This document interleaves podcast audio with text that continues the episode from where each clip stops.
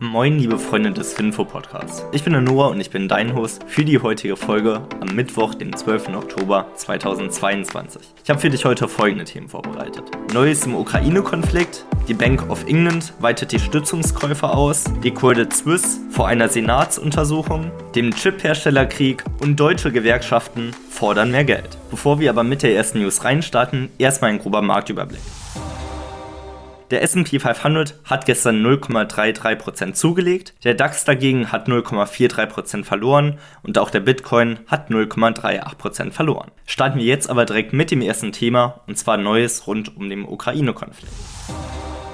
Weil die Gruppe der Führer der G7 Industriestaaten versprach eine Unterstützung der Ukraine, weil hier die Befürchtungen um Atomangriffe deutlich steigen. Außerdem haben die Führer der Gruppe der G7 Industriestaaten auch die verstärkten Angriffe Russlands verurteilt, die diese Woche angezogen hat und mitunter auch unverschuldete Zivilbevölkerung angegriffen haben, was ein Kriegsverbrechen darstellt. Des Weiteren hat Russland auch mehrere Atomkraftwerke beschlagnahmt und hat auch gesagt, dass sich die Leute eher bei russischen Unternehmen bewerben sollen, weil diese ja jetzt zu Russland gehören würden. Daraufhin hat die USA mitunter auch ihre Lieferungen beschleunigt von zwei fortschrittlichen Luftverteidigungssystemen. Anfangs hatte die USA hier gezögert, weil man eben Russland nicht weiter provozieren wollte.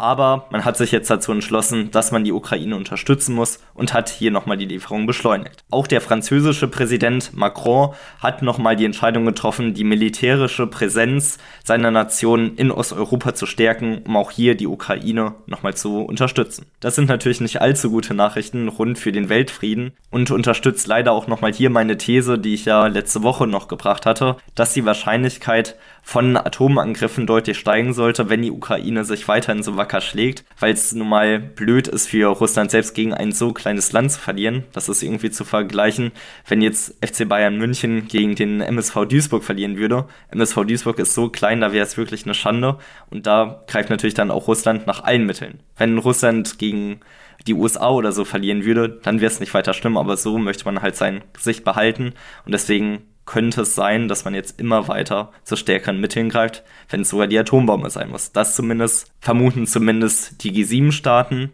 Ich persönlich hoffe und bete darum, dass dies nicht geschehen wird. Kommen wir jetzt aber direkt zum nächsten Thema und zwar der Bank of England. Der Pfund Sterling hat ja die letzten Wochen wirkliche Probleme gehabt. Ausgelöst war das ja alles durch angekündigte Steuersenkungen, die insbesondere durch schuldenfinanzierte erhöhte Staatsausgaben getilgt werden sollen. Jetzt hatte am Dienstag aber die Bank of England nochmal verkündet, dass die Notkäufe zur Unterstützung des Marktes auch nochmal fortgesetzt werden, also den zweiten Tag in Folge, und dass bis Ende der laufenden Woche ca. 10 Milliarden Pfund 50-50 in indexierte Wertpapiere und auch einmal langlaufende Staatsanleihen investiert werden soll, um den Markt nochmal zu stützen. Zum einen, wie gesagt, in die langlaufenden Staatsanleihen, das war bereits Montag der Plan. Jetzt ist aber auch noch der Plan dazu gekommen, dass man die andere Hälfte in indexierte Staatspapiere investieren soll, also in inflationsgekoppelte Wertpapiere.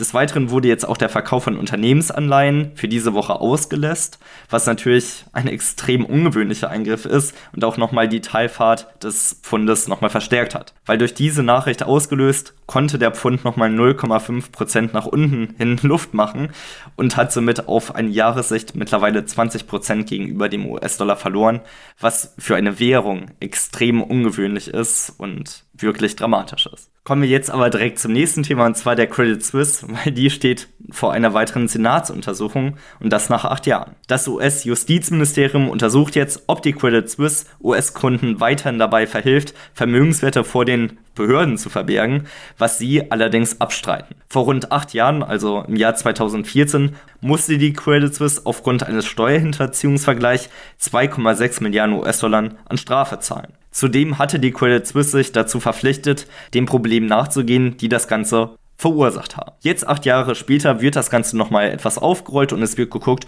ob sich die Credit Suisse auch wirklich an die Abmachung gehalten hat und hier wirklich dem Problem nachgegangen ist, damit hier keine Steuerhinterziehungsmöglichkeiten mehr gegeben sind. Die Credit Suisse selbst sagt, dass hier keine Probleme bestehen und dass hier alles im Rein läuft und dass hier keine Steuerhinterziehungsversuche mehr möglich seien.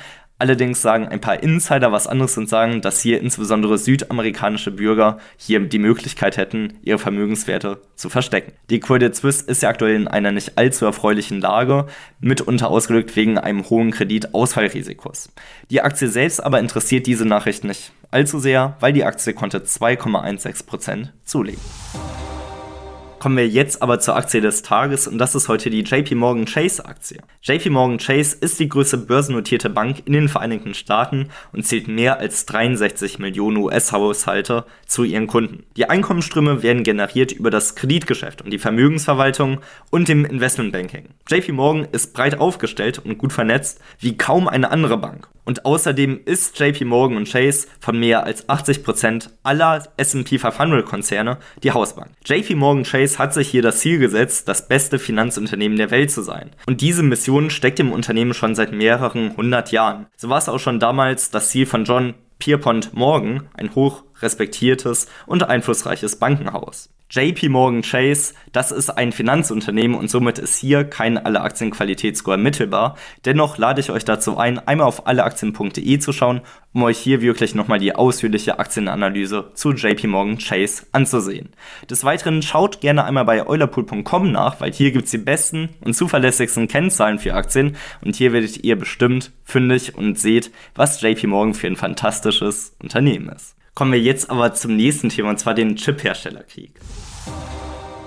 TSMC steht für Taiwan Semicon Manufacturing Company, ist der weltweit größte Vertragschip-Hersteller der Welt. Und am Dienstag hatte die Aktie von TSMC 8,3% verloren. Aber auch neben TSMC haben Samsung Electronics und auch Tokyo Electron am Dienstag ordentlich verloren. Ausgelöst wurde das Ganze zunächst durch den Devisenmarkt, wo die südkoreanische Währung 1,8% und der taiwanesische Dollar 0,7% im Vergleich zum US-Dollar verloren hatte. Dieser Schaden ist insbesondere durch die weitreichenden Beschränkungen von den USA ausgelöst. Demnach gibt es heftige Beschränkungen von den USA, wenn Unternehmen mit Technologiegeschäften in China zusammenarbeiten. Und das betrifft natürlich auch TSMC, Samsung Electronics und Tokyo Electron. Diese Beschränkungen umfassen mitunter auch den Export und auch starke Regelungen zum Verkauf von Halbleitergeschäften von chinesischen Unternehmen. Diese ganzen Beschränkungen sollten natürlich auch China irgendwo behindern, bei ihrem Plan, das wirtschaftsstärkste Land der Welt zu sein. Hier bin ich natürlich auch auf eure Meinung gespannt. Schreibt mir hier sehr gerne eine Nachricht an finfo-de auf Instagram, weil ich bin gespannt, wie ihr das Ganze seht und ob ihr hier vielleicht eine andere Perspektive habt. Kommen wir jetzt aber zum Fakt des Tages, weil Halbleiterchips werden auf Basis von kreisrunden Scheiben aus Silizium oder Siliziumkarbid, den sogenannten Wafern, produziert. Auf einer 8 Zoll Silizium-Wafer, also ca. 200 mm, passen bis zu 50.000 Halbleiterchips. Eine wirklich beeindruckende Zahl und jetzt geht's weiter zur nächsten News weil deutsche Gewerkschaften fordern mehr Geld. Um genau zu sein, 10,5 Prozent. Das Ganze fordern die Gewerkschaften wie Verdi und auch der Deutsche Beamtenbund. Das Ganze sollte dann 2,5 Millionen Beschäftigte im Bund und auch in den Kommunen betreffen. Und ausgelöst ist das Ganze natürlich angesichts der hohen Inflation, die in die Höhe schießt.